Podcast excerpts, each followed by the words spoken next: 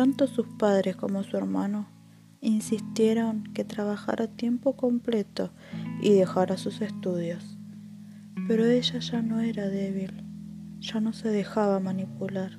Ella era fuerte, independiente y sobre todo empoderada. Reaccioné del cambio que mi amiga había tenido y un poco responsable también me sentí. Pero no me arrepentía de nada.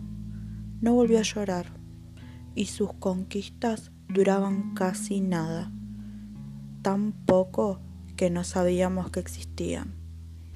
Ella siguió con el curso de su vida y yo pude al fin desquitarme del bastardo, ese que tanto le había jodido la vida a mi mejor amiga.